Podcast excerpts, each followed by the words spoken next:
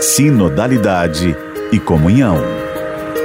Meu querido irmão, minha querida irmã, ouvinte do Sistema Aparecida, aqui fala o Padre Vanderlei, missionário redentorista, convidando você a refletir neste momento a sinodalidade nossa caminhada na igreja.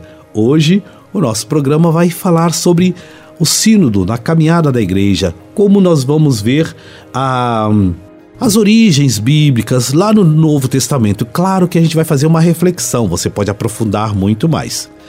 Quando olhamos o Evangelho, vemos que Jesus insere um, um, diálogo constante com aqueles que o encontram, de maneira que o fruto desse diálogo vai ser uma nova compreensão de suas ideias, de suas vidas, e, e até umas propostas de mudança que refletem até mesmo no físico. O encontro com Jesus vai gerar a cura, vai gerar a, a, a, restauração. O cego passa a ver, o surdo passa a ouvir, o paralítico a andar e até o morto revive. É, seu lugar na sociedade então modifica-se. O encontro com Jesus vai provocar uma mudança física, espiritual, social. A comunidade primeira, a partir dos Atos dos Apóstolos, vai entender que o Espírito nos envia a anunciar não só do jeito e com as categorias de pensamento e reflexão que já dominamos, mas é Ele quem nos conduzirá de modo que a mensagem de Jesus chegue a cada destinatário dentro de sua capacidade de compreensão.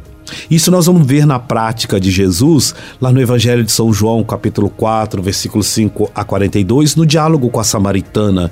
Ele vai ajudá-la a entender-se na, na sua realidade.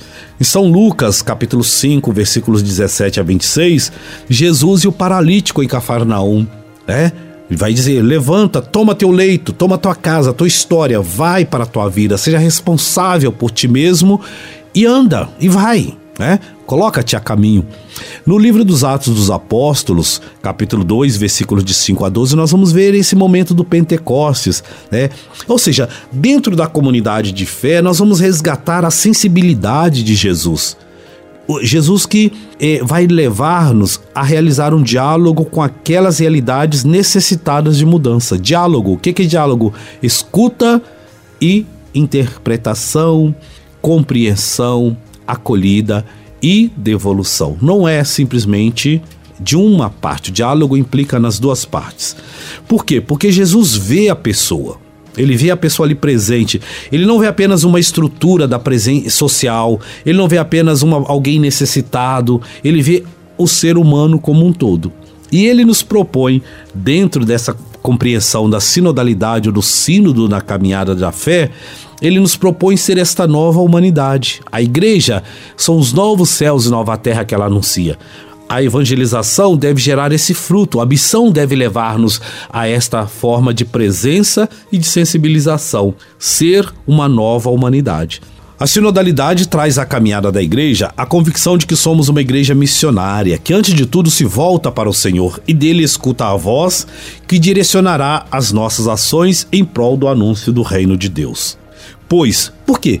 Porque pelo batismo nos tornamos ramos enxertados no tronco que é Jesus e recebemos dele a seiva pura do Espírito, que nos sustenta na Eucaristia, fazendo-nos portadores da água viva, para vivermos e crescermos em comunidade de fé e amor. A sinodalidade, essa compreensão da sinodalidade na caminhada da igreja, nos traz a convicção de que nossa missão dentro da realidade, com seus desafios, é nos formarmos ouvintes atentos, para que em tudo o que fizermos, celebrarmos esta boa notícia: o Senhor vivo está entre nós. Escutar os nossos apelos, atender os nossos pedidos, atender os pedidos que em intercessão fazemos para o mundo.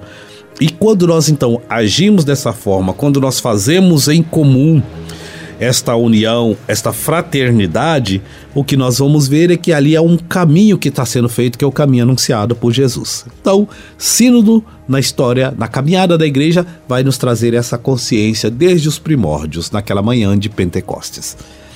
Querido irmão, querida irmã, vivamos o espírito sinodal, caminhemos sempre juntos. Até amanhã, na copiosa graça do Senhor.